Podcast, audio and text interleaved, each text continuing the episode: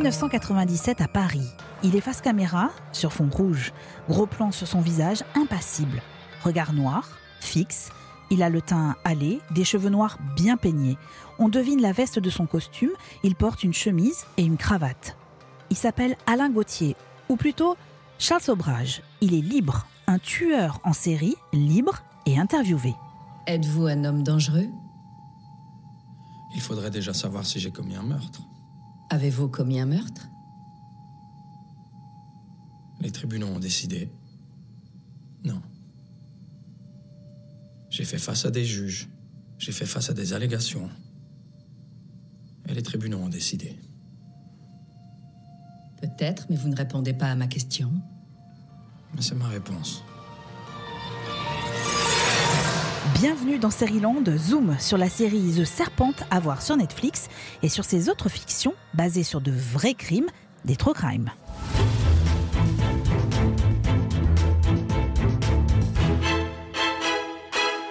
Land, c'est le podcast qui vous donne envie de regarder des séries de qualité, celles qui sont dans l'actualité, celles qui nous permettent de regarder la société autrement aussi. Je m'appelle Eva et je viens de passer 458 minutes à me demander comment cette histoire allait finir. Si Charles Sobrage était toujours vivant, en prison ou libre, j'ai refusé de chercher, j'ai refusé de lire sa page Wikipédia, je voulais tenir jusqu'au bout des huit épisodes. Me laisser porter par le récit, par cette course-poursuite engagée entre un tueur en série et un jeune diplomate néerlandais, Herman Knippenberg. Entre réalité et fiction, la frontière est devenue mince, très mince, comme dans la plupart de toutes ces séries classées en true crime, vrai crime en français. Attention, je parle de fiction et pas de documentaires nombreux dans cette catégorie. À l'occasion de la sortie de The Serpent sur Netflix, nous avons décidé avec mon équipe de Sérivore, Clémence Olivier, Margot Barallon et Patrick Notre Voix, de replonger dans l'univers de ces séries, de ces fictions basées sur des histoires vraies. Il nous fallait comme chaque semaine un spécialiste de la question, une spécialiste en l'occurrence. Elle est diplômée en psychologie et en criminologie, elle est passionnée de true crime et nous fait partager sa fascination pour ces histoires sur sa chaîne YouTube. Elle s'appelle Sonia Liu et rien ne semble lui faire peur. Elle est l'invitée experte de Land. Comme chaque semaine, ce nouvel épisode se terminera avec la série du moment, celle dont on parle. Avec Margot, nous avions très envie d'évoquer la saison 2 de Mental, qui est à voir sur France.tv Rendez-vous à la fin de cet épisode. Land, épisode 66.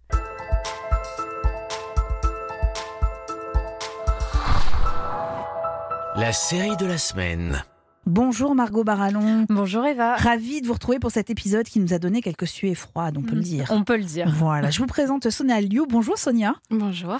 Les tueurs en série ont peu de secrets pour vous. Vous êtes diplômée, je le disais, en psychologie, en criminologie.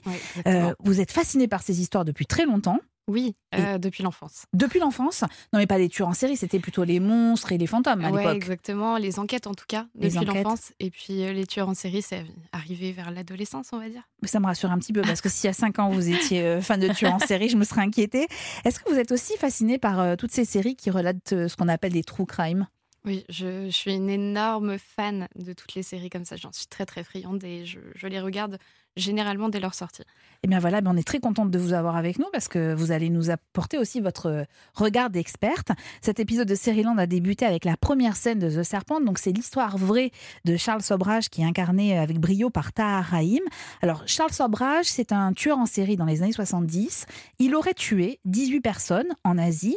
Il était surnommé le Serpent parce qu'il s'avère être un immense manipulateur auprès de ses victimes évidemment, mais aussi auprès des forces de l'ordre, des hommes de pouvoir. Il a longtemps échappé à la police, s'est évadé à plusieurs reprises et il est toujours vivant. Je ne vous dirai pas où ni dans quelles conditions, parce que ce serait spoiler la fin de la série. Alors en une phrase, qu'est-ce que vous en avez pensé de The Serpent Alors je trouve que c'est vraiment une série très très accrocheuse. D'abord parce qu'elle est, elle est très bien faite, l'image est léchée, les acteurs sont très bons et Tahar Rahim notamment, euh, je trouve, incarne vraiment euh, ce mec euh, extrêmement complexe, mystérieux, fascinant, répugnant aussi. donc ça c'était très bien. Et moi, le seul petit regret que j'ai, c'est que je trouve que c'est une histoire, enfin, c'est une série qui ne raconte rien de plus que son histoire. Alors, il se trouve que l'histoire est captivante. J'aurais peut-être aimé un petit peu plus d'analyse et de recul, en fait, sur cette histoire qu'elle raconte. Euh, Sonia, qu'est-ce que vous en avez pensé de The Serpent? Oui, je suis assez d'accord. En fait, j'ai beaucoup aimé le, déroulement de la série. Je regrette peut-être le fait qu'il y ait eu énormément de flashbacks qui, à mon avis, sont parfois un petit peu difficiles à suivre. Oui, il y a une construction très compliquée. très compliquée. Sur les deux premiers épisodes, c'est complexe. Il faut s'accrocher. Euh, je pense qu'il y a malheureusement certaines personnes qui lâcheront peut-être la série à cause de ça. Sinon, après, au niveau de, de la, complexité de l'histoire, je pense qu'effectivement, elle est, elle est, suffisante et qu'on n'a pas forcément besoin euh, de rajouter euh, plus de, de questionnements. Je pense qu'on se les pose déjà bien assez nous-mêmes. Et puis la, la, personnalité et la psychologie des, intervenants qu'on peut voir dans, cette série, elle est vraiment bien dépeinte, je pense, parce qu'on voit très très bien l'emprise que peut avoir Sobrage à la fois sur ses victimes, mais aussi sur tout son entourage. Alors, moi, pour ma part, le récit m'a fasciné, mais une fascination euh, quasi morbide, hein, je, le reconnais volontiers. Le personnage de Charles, qui est sublimé quand même par euh, Taharaïm, est extrêmement complexe, c'est ce que vous disiez, Margot, et c'est en ça que je le trouve intéressant. Il le reste en plus, jusqu'à la fin, jusqu'au huitième épisode. Euh, moi, j'aime beaucoup la non-relation, en fait, entre les, deux personnages principaux, que sont le tueur et le diplomate néerlandais. Ça ajoute de la tension, parce qu'on imagine toujours la rencontre entre les deux. Je vous dis pas si ça va se produire ou pas, mais voilà, il y a ce petit truc en plus. Et puis, autre qualité, alors là, purement cinématographique pour le coup, mais les paysages, le soleil et la chaleur de l'Asie qui transpirent à travers l'écran, moi, ça m'a fait du bien, j'avoue. Mais c'est vraiment hein une série d'ambiance. Mais puis en plus, c'est les années 60-70, euh, un peu hippie. Euh, exactement, exactement. il y a des belles robes, des pantalons pas de def. Et ça que fait... demander de plus On a envie de boire un cocktail avec eux au bord de la piscine, comme eux. Hein. Pas trop longtemps. Non, pas trop longtemps. pas trop longtemps, effectivement. Et alors, comme vous, Sonia, moi, j'ai un peu regretté les va-et-vient temporels, notamment dans les deux premiers épisodes. Et alors, mais euh, c'est du détail, mais enfin quand même, il y a un petit souci de langue, puisque le personnage de la compagne de Charles, qui est québécoise, parle un français absolument incompréhensible. Alors elle est doublée à certains moments et pas d'autres. Voilà, c'est un peu, c'est un peu étrange. Mais qu'importe. J'ai trouvé la série ultra efficace, à l'image de la bande-annonce. T'as la belle vie ici grâce à moi. J'ai pas été gentil avec toi. Alors tu comprends pourquoi j'ai du mal à accepter que tu veux y t'en aller d'un coup?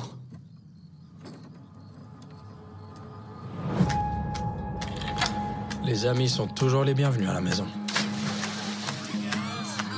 Tu nous présentes, Adjay? C'est toi qui vends des pierres. C'est lui qui vend les pierres. Mon mari, Alain. Les autorités avaient préparé son extradition. On a développé un réseau de courtiers dans toute l'Asie et l'Europe de l'Ouest. C'est pour ça qu'on peut se permettre d'offrir des prix si attractifs. À l'amitié l'amitié.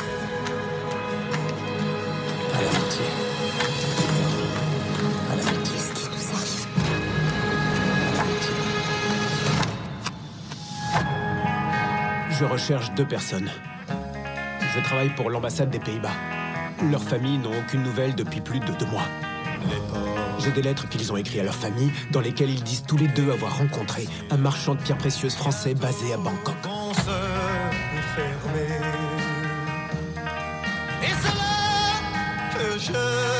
Est-ce qu'ils indiquent son nom à ce marchand? Non. Si le tueur n'est pas arrêté, des gens seront en danger. Moi, comparé à ça, qu'est-ce que je crains Vous voulez que je vous le dise? On n'avait pas encore parlé de la bande son la bande originale de la série qui est géniale, qui mêle toutes les musiques, mais notamment les musiques des années 70 et quelques tubes français comme ça, qui font du bien aussi. Sonia, je m'adresse à l'experte que vous êtes en psychologie et en criminologie. Si vous deviez faire le, profil type euh, de Sobrage, c'est qui pour vous? Pour moi, c'est le parfait exemple du psychopathe, en fait. C'est vraiment, euh, il dépeint très très bien ce, qu'on décrit comme un psychopathe, c'est-à-dire finalement une personne qui est très charmante, et qui sait se faire apprécier, qui sait manipuler les autres et qui derrière va finalement être euh, extrêmement sadique, qui n'a absolument aucune empathie, qui utilise les autres comme des objets et qui est prêt à les jeter aussi dès qu'ils n'ont plus d'utilité. Donc pour moi, c'est vraiment une très très bonne représentation, assez fidèle de, ce qu'on pourrait euh, qualifier euh, en tant qu'expert comme euh, ouais, la psychopathie. Alors, la preuve de ce que vous venez de dire, c'est qu'il y a le personnage de sa compagne qui est très euh, important aussi dans cette histoire. C'est vraiment son faire-valoir. Il a besoin d'elle, mais il semble dénué de tout sentiment en même temps. C'est exactement ce que vous venez de nous décrire. Cette relation complexe avec les femmes, est-ce que c'est une récurrence dans l'histoire des, des tueurs en série? Alors, non, je, pense qu'il n'y a pas forcément de récurrence dans l'histoire des tueurs en série, tant on peut avoir des profils différents. Après, c'est vrai que là, on est vraiment sur une personne qui euh, est très sociable Contrairement à beaucoup de tueurs en série qui préfèrent rester un peu dans l'ombre, lui, il cherche la lumière, il cherche à être connu et il cherche à être aimé. Il essaie pas du tout de se cacher, donc du coup, il a besoin de manipuler les gens pour avoir ce, bah, cet entourage qui finalement presque va commettre les crimes à sa place. Donc euh, c'est ouais, ça vraiment un profil euh, particulier. Je pense pas que ce soit le plus représentatif du tueur en série. Alors d'ailleurs, quand euh, vous dites qu'il a besoin aussi des autres pour commettre les crimes à sa place, c'est le cas avec Adjé, qui est son, une mm. sorte d'homme de main en quelque sorte. Je voudrais vous faire écouter un extrait. C'est à la fin du premier épisode. Un jour, j'ai volé un taxi à Peshawar. Je devais le prendre jusqu'à Téhéran, tu vois. Le chauffeur a refusé, alors je l'ai drogué. Ensuite, je l'ai mis dans le coffre. Et au bout d'un moment, il s'est réveillé, il a commencé à, brailler, à cogner. Ça commençait à agacer les autres passagers, alors je me suis arrêté au bord de la rivière pour voir. Mais il s'était étouffé. Je l'ai sorti du coffre et je l'ai déposé dans l'eau. Je m'attendais à ressentir de la culpabilité, mais rien du tout. Je me suis senti libre. Libre de tout jugement. Du mien de Dieu. Tout ça s'est déroulé sans aucune tragédie. Margot, dans cet extrait, en fait, Charles est à côté donc de Hadjé, qui est donc son homme de main, qui est un personnage un peu complexe en fait, hein, parce qu'on ne sait pas trop ni d'où il vient, ni qui il est réellement, euh, ce qu'il fait ici. Hein. Exactement, et moi je trouve que ça participe du charme de cette série d'avoir autant de personnages, y compris secondaires, mais qui en fait le sont pas vraiment. Donc il y a celui d'Adjé et il y a vraiment celui euh, euh, de la, compagne, euh, Marie-André voilà, qui se fait appeler Monique. Qui se fait appeler Monique. Et en fait, effectivement, Adjé, on ne sait pas d'où il vient. Je ne spoil pas en disant qu'on ne sait même pas dans la vraie vie ce qu'il est vraiment advenu de lui, on ne sait pas. Et, et, je trouve ça très intéressant parce que c'est ces gens justement qui sont fascinés par Charles Sobrage et qui en même temps, au départ, ont pas cette psychopathie en eux, mais ont l'air de prendre un peu goût quand même à ce qu'il fait. Euh, et c'est notamment visible dans le cas de sa compagne qui euh, essaie de le quitter quand même à un moment. C'est le moment où il commet un crime euh, en sa présence et là, elle revient vers lui. Et c'est complètement incompréhensible et très fascinant forcément. Incompréhensible, mais est-ce que la psychologue que vous êtes et la criminologue que vous êtes comprend l'attitude de, de Monique? Oui et non, c'est toujours très difficile de comprendre le phénomène d'emprise et pourquoi est-ce que souvent des femmes reviennent auprès d'hommes aussi violents. Je pense qu'il y a à la fois la peur, mais aussi peut-être euh, cette manipulation qui s'est mise en place depuis le départ et finalement ce sentiment que peut-être, je ne sais pas, soit elles arriveront à le changer, à l'aider à s'améliorer. Il y a ce, syndrome souvent du, sauveur chez ces femmes-là. Et puis, bah, je pense la peur aussi, parce qu'elles craignent pour leur vie et c'est pas si facile de, de, quitter un homme aussi, euh, aussi brutal. Alors, on vous recommande, malgré cette ambiance un peu, un peu sombre, on vous recommande The Serpent qui s'inscrit donc parfaitement dans ce genre baptisé True Crime. Alors, petite précision, je l'ai dit en introduction, mais vraiment sous cette appellation, il s'agit souvent de documentaires. Ils sont très nombreux sur les plateformes. Quand vous tapez notamment sur Netflix True Crime, vous allez vous retrouver avec un paquet de documentaires. Avec l'équipe de Land, nous avons choisi de nous attarder uniquement sur les fictions avec quelques séries à voir absolument. Et voilà le moment du décryptage de la semaine. Première série qui a retenu notre attention, et je pense, Sonia, que vous allez partager notre enthousiasme, c'est Mindhunter. Margot, le pitch en un mot de cette série américaine qui est devenue quand même culte en deux saisons. Hein. Il y a 19 épisodes à voir sur Netflix. Et eh ben, ça raconte en fait le début euh, de ce qu'on appelle le profilage, donc cette technique euh, qui permet euh, de comprendre les meurtriers, de rentrer un petit peu dans leur tête et donc à la fois de les arrêter et peut-être même d'arriver à anticiper certains de leurs crimes. Donc c'est deux agents du FBI, Holden Ford et Bill Tench, qui vont interroger comme ça des grands criminels un peu partout aux États-Unis. Et dans le deuxième épisode de la deuxième saison, ils questionnent aussi une victime qui a échappé de peu à un serial c'est lui alors C'est BTK Il s'est vanté d'avoir fait une cinquième victime, mais il ne l'a jamais cité. On pense que c'est Cathy. Je vous l'ai dit. Je vous ai dit qu'il savait ce qu'il faisait, que c'était pas nouveau pour lui. J'ai pas de lésion au cerveau, comme ils disent. Je suis juste fatigué. Nous te croyons sur parole. Et on va l'attraper. J'ai pas le temps d'attendre. Comment ça? J'ai vu son visage. Il sait que je suis ici. À chaque fois que je rentre dans une boutique, j'ai peur. À chaque fois que je vais quelque part, même dans une église. Ce type ne fréquente pas les églises. Tu vas aller où, Kevin? Je sais pas. Loin. J'ai choisi cet extrait parce que pour moi, il illustre vraiment le dilemme auquel sont confrontés euh, les true crime, notamment euh, de, fiction, à savoir que beaucoup de ces séries, et notamment Mindhunter dans sa première saison, euh, sont taxées de voyeurisme et vraiment d'une fascination sans borne pour ces serial killers, fascination parfaitement compréhensible. Hein.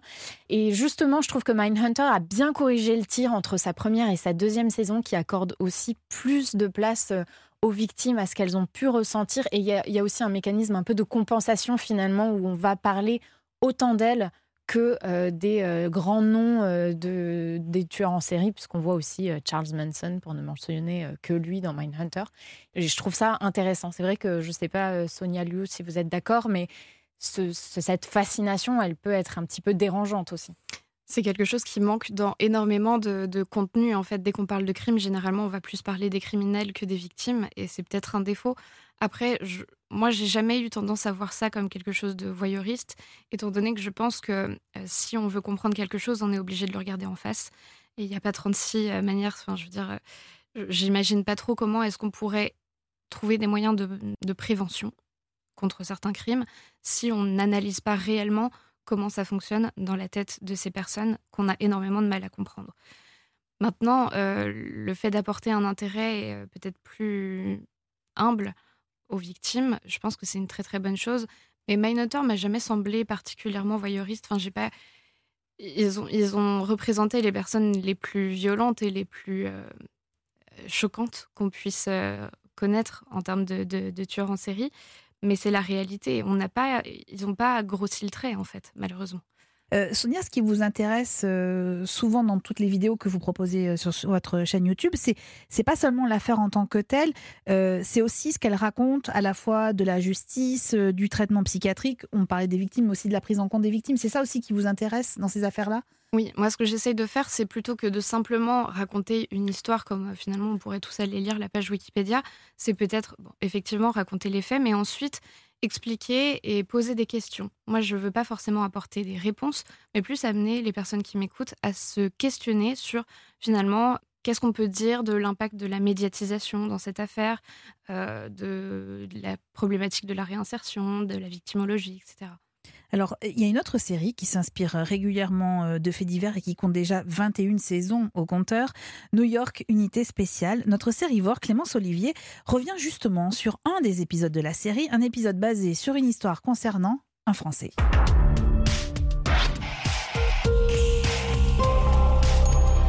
L'aparté de Clémence. Fin 2011, la série qui raconte les enquêtes d'une unité de la police de New York spécialisée dans les crimes sexuels s'inspirait d'une affaire retentissante dans le monde et en France particulièrement. Dans le système judiciaire, les crimes sexuels sont considérés comme particulièrement monstrueux. À New York, les inspecteurs qui enquêtent sur ces crimes sont membres d'une unité d'élite appelée Unité spéciale pour les victimes. Voici leurs histoires. Le premier épisode de la saison 13 s'ouvre dans un hôtel de New York.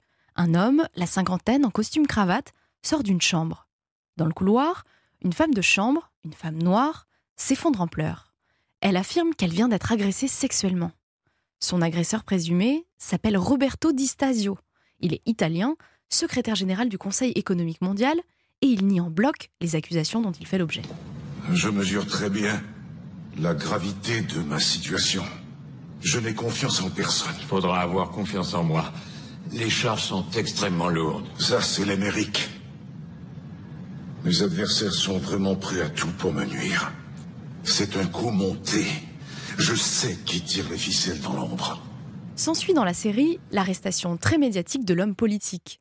Dans New York Unité Spéciale, on voit Distasio menotté sortir du commissariat devant les crépitements des flashs et des dizaines de caméras. Si comme moi vous avez une impression déjà vue, c'est normal.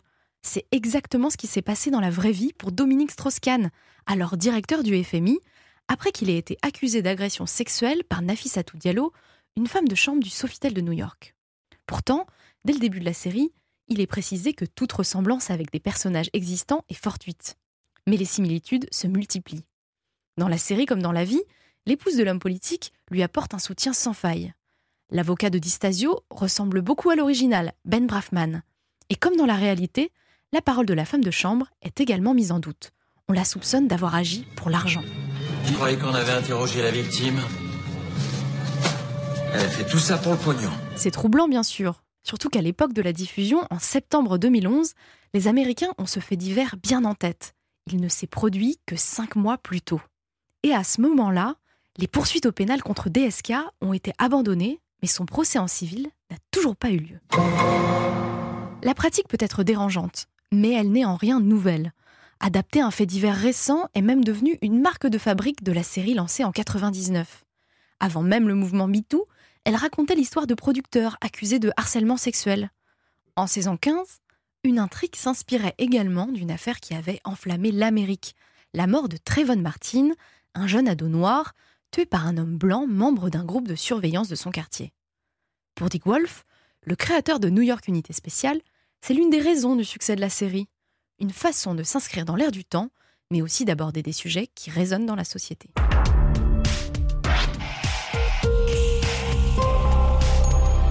Sonia Luo, vous avez vu cet épisode de New York Unité Spéciale? Non, j'ai pas vu. Eh oui, voilà, bon, on vous le recommande. J'avais vu des images. Oui. C'est vrai que ça avait fait Ouais, quand même un peu le buzz. Bah, bien euh, sûr, ça- mais surtout que c'était arrivé très très vite après les, après les faits. Euh, question très difficile, Sonia. Est-ce qu'il y a une affaire que vous aimeriez voir déclinée en série? Il y en a tellement. Ah, c'est vrai? Bah oui. L'une de mes affaires qui me, qui me hante le plus, c'est l'affaire John Bennett Ramsey. Vous pouvez nous la série, résumer? C'est, une affaire terrible en fait. C'est un peu. Moi je la compare souvent à l'équivalent du petit Grégory, mais aux États-Unis. C'est une euh, toute petite fille qui avait 6 ans qui a été retrouvée. euh, En fait, elle a, elle a été enlevée chez elle le lendemain de Noël. Et euh, il y a eu une lettre de rançon, etc. Ses parents l'ont cherchée, la police est arrivée. Et puis euh, plus tard dans la journée, on a retrouvé son corps dans la cave. Un crime qui aurait dû être extrêmement simple à, à élucider résoudre, ouais. est toujours non élucidé aujourd'hui. On ne sait toujours pas ce qui s'est passé. Il y a énormément d'accusations qui pèsent et sur la famille, mais aussi d'autres sur le- l'entourage ou un inconnu. Et on ne sait toujours pas ce qui s'est passé. Euh, c'est terrible. Alors d'ailleurs, dans les prochains mois, on attend euh, l'affaire Grégory sur TF1 en série. Ça s'appelle Une affaire française. Et je vous recommande d'ailleurs sur l'affaire Grégory le documentaire en l'occurrence, la série documentaire de Netflix qui s'appelle Grégory et qui est absolument euh, remarquable. Dans Série-Land, Sonia, on aime bien montrer comment les séries racontent notre société. De la même façon que vous, avec les vidéos, vous vous interrogez aussi sur le fonctionnement de la justice. Euh, nous, on aime bien comprendre à travers ces séries comment ça raconte aussi notre monde. Et en l'occurrence, je me suis aperçue que derrière chaque true crime se cache aussi une réalité sociale. La preuve avec une série, je sais que vous l'avez vue et que nous avons aimé tous dans ce studio, euh, Dans leur regard, mini-série en quatre épisodes qui est à voir aussi sur Netflix. Alors nous sommes en avril 89, en plein cœur de Central Park à New York. Une jeune joggeuse blanche est violée. Elle est hospitalisée entre la vie et la mort. Cinq jeunes, quatre noirs et un hispanique, sont arrêtés vraiment dans les heures qui suivent. La police leur soustrait des aveux de façon absolument terrible. Ce sont que des gamins à l'époque, ils sont épuisés après des heures de garde à vue. Exemple avec Kevin, c'est le plus jeune. Sa sœur, elle est étudiante en droit, elle vient le chercher au commissariat. Elle se retrouve face à lui, mais entourée de plusieurs flics. signer ça Angie, signe-le s'il te plaît. Alors, vous voulez ramener votre frère à la maison ou pas? Oui. Parce qu'on peut le garder. Non, non. Angie, Kevin, je refuse de signer. Signe-le s'il te plaît. Signe. Angie, ce n'est pas parce que vous renoncez maintenant à un avocat que vous y renoncez pour toujours. D'accord Je comprends pas ce que. Ramenez votre frère à la maison. Vous et votre mère, vous allez voir votre Kevin, avocat. je vais essayer de parle, Je veux pas rester, Je Angie. Je veux qu'on s'en aille d'ici maintenant.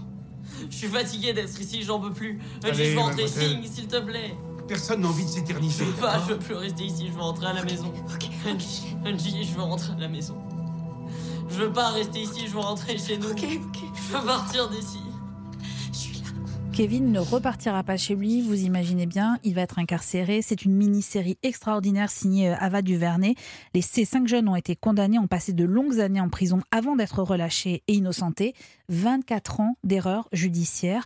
Leur procès s'est déroulé dans un contexte de forte tension euh, raciale d'ailleurs. Et c'est aussi l'intérêt de ce récit, c'est de raconter de façon concrète les violences policières et celles de la justice à l'égard des Noirs, notamment à l'égard des communautés en général. Margot, cette série, en fait, elle devient un peu le miroir de la société américaine des années 90 au fond. Oui, complètement. Mais euh, ce qui, plus encore que ça, euh, Ava Duvernay, quand elle raconte une histoire des années 90, elle raconte ce qui se passe Aujourd'hui, aujourd'hui, sûr. 30 ans après. Donc, euh, c'est ça qui est intéressant aussi, c'est de mesurer à quel point si peu de chemin a été parcouru. Parfois, on mesure le chemin parcouru et là, c'est c'est plutôt l'inverse. Et il y a vraiment une résonance euh, avec l'actualité qui est complètement euh, voulue. Et, et assez terrifiante. Sonia, vous l'avez vue cette série Je crois que vous avez adoré Ouais, aussi. elle hein. est incroyable. Mais je pense qu'il y a une vraie habilité de la part des réalisateurs maintenant à saisir des affaires qui datent et de trouver certaines ressemblances et finalement Bien nous les suggérer, nous les faire comprendre et faire un effet de miroir comme ça. Et c'est vrai que, enfin, voir une injustice pareille euh, se dérouler dans les années 90, si on pouvait se dire c'est complètement terminé, ce serait une chose. Mais là, il y a un véritable sentiment de révolte quand on regarde cette série parce qu'on sait que ce genre de choses arrive encore aujourd'hui. Alors sachez d'ailleurs à propos euh, de, Dans leur regard que cette histoire a été d'ailleurs une des histoires les plus médiatisées euh, aux États-Unis. Quand elle éclate, Donald Trump va acheter des pages entières dans les journaux pour réclamer la peine de mort pour ces jeunes arrêtés avant même leur procès. hein. Les pages vont être publiées avant le procès. Et encore aujourd'hui, il reconnaît pas l'innocence de ces jeunes gens, alors que le coupable, le vrai en l'occurrence, dort en prison. Je trouve ça absolument incroyable. Mais si étonnant de la part de Donald Trump Margot, je vous laisse responsable de, de vos propos. Je voulais terminer ce tour d'horizon des séries inspirées euh, de faits réels avec une fiction dont nous avons déjà parlé dans Série-Land et intitulée Laetitia et qui est toujours disponible sur Salto. C'est une série française. C'est un fait divers de 2011. Laetitia Perret disparaissait une nuit de janvier dans les environs de Pornic. Elle avait 18 ans. Son corps découpé en morceaux a été retrouvé quelques jours plus tard. Son meurtrier, Tony Meillon, rapidement arrêté, était récidiviste.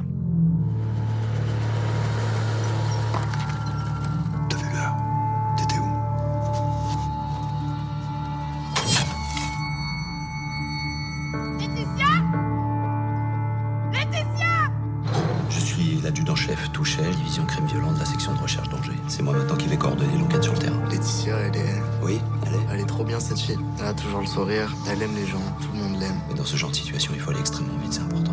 Elle a jamais fait de fugue Elle a une vraie famille ici. Elle est heureuse. J'ai plus trop envie d'y être là-bas. Dès que je peux, je me casse. On va reconstituer la journée de Laetitia en détail. Surtout, on va essayer de comprendre pourquoi elle a pris autant de risques ce jour-là.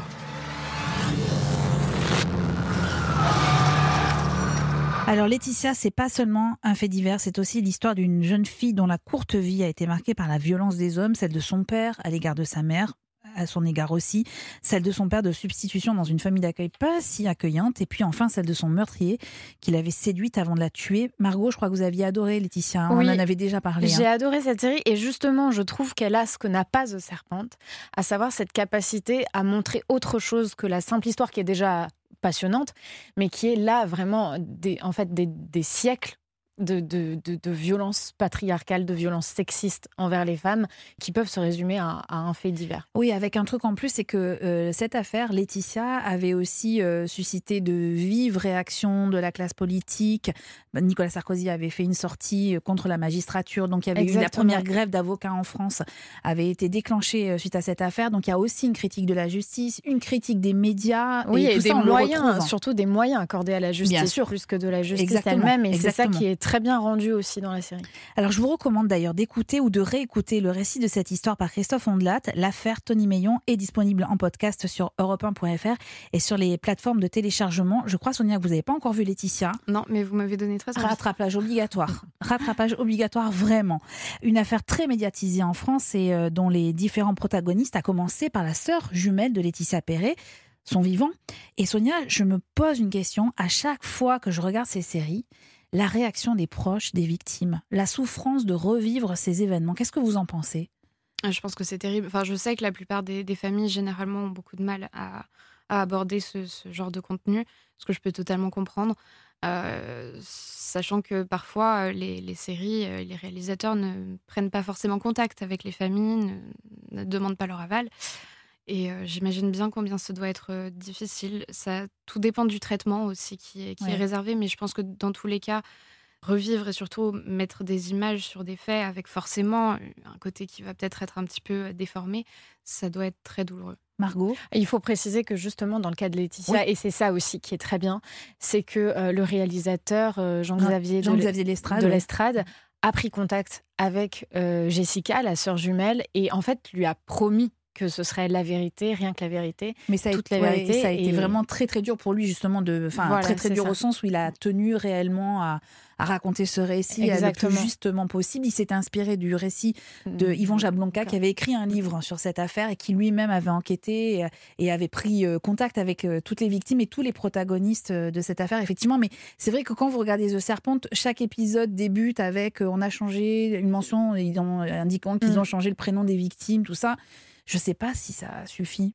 Alors je vous propose de refermer ce chapitre de True Crime pour évoquer notre recommandation de la semaine et le coup de cœur de notre invité.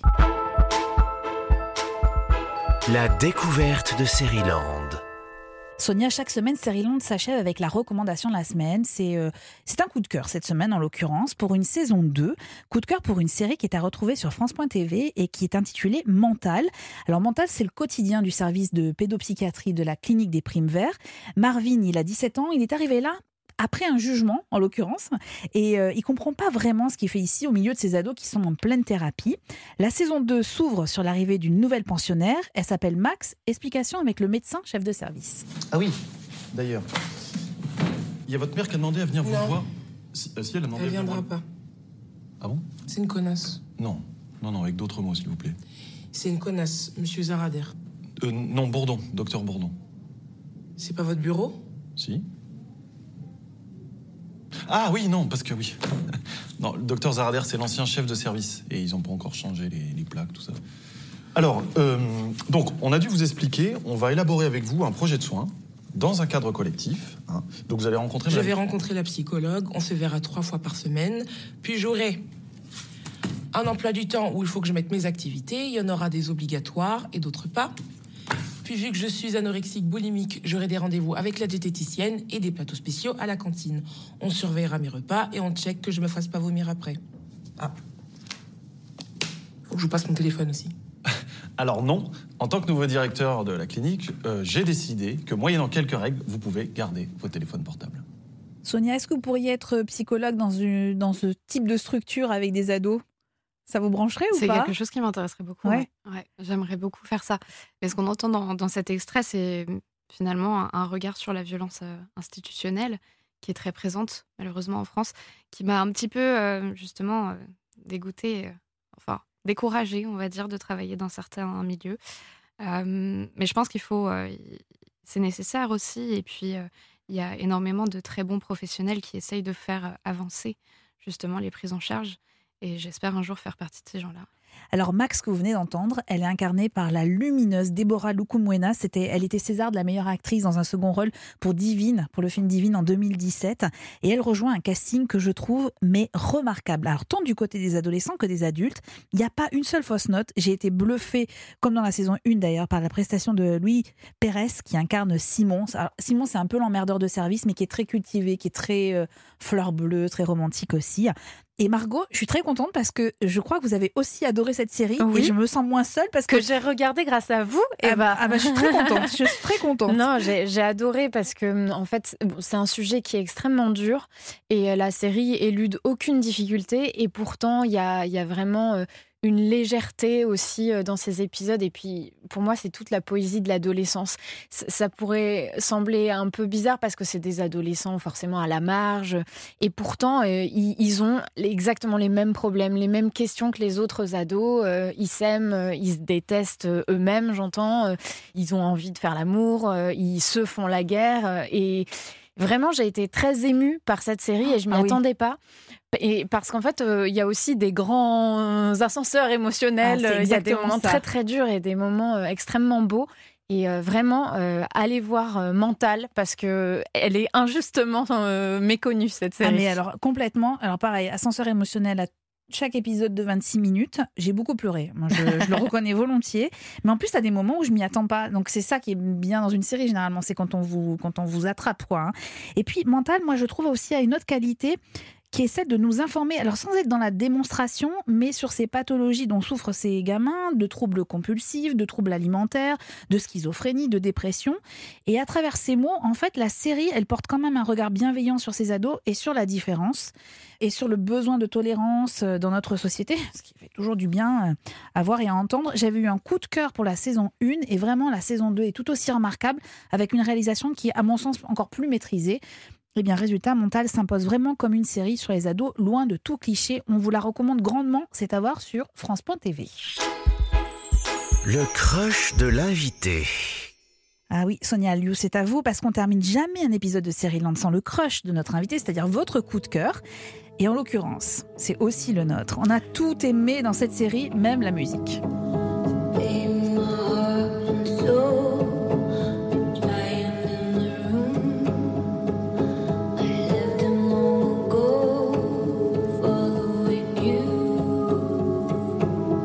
Série Euphoria qui est à voir absolument sur OCS. Exercice très difficile, Sonia, pour vous. Est-ce que vous pouvez nous faire le pitch en quelques secondes? C'est très compliqué. C'est un peu le, quotidien, on va dire, d'adolescents américains euh, qui vont être confrontés à bah, toutes les difficultés euh, de l'adolescence, à savoir la sexualité, euh, la découverte euh, de l'autre, de son identité, euh, des drogues, euh, des addictions, etc. Et je pense que c'est une série euh, qui est très, très euh, importante euh, et dans son temps. Pourquoi?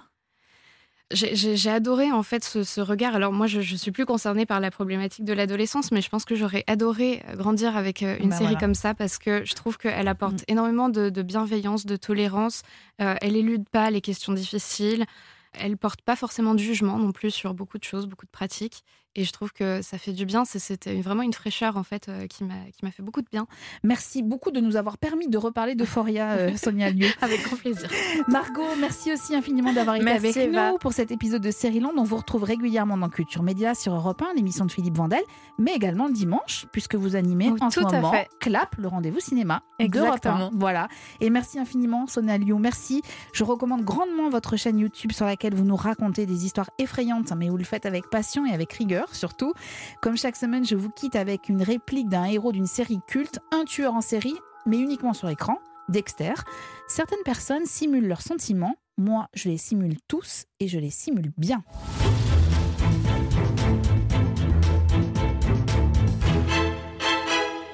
Dans le prochain épisode de Land, changement d'univers. Il sera question de politique, de maternité et de rap.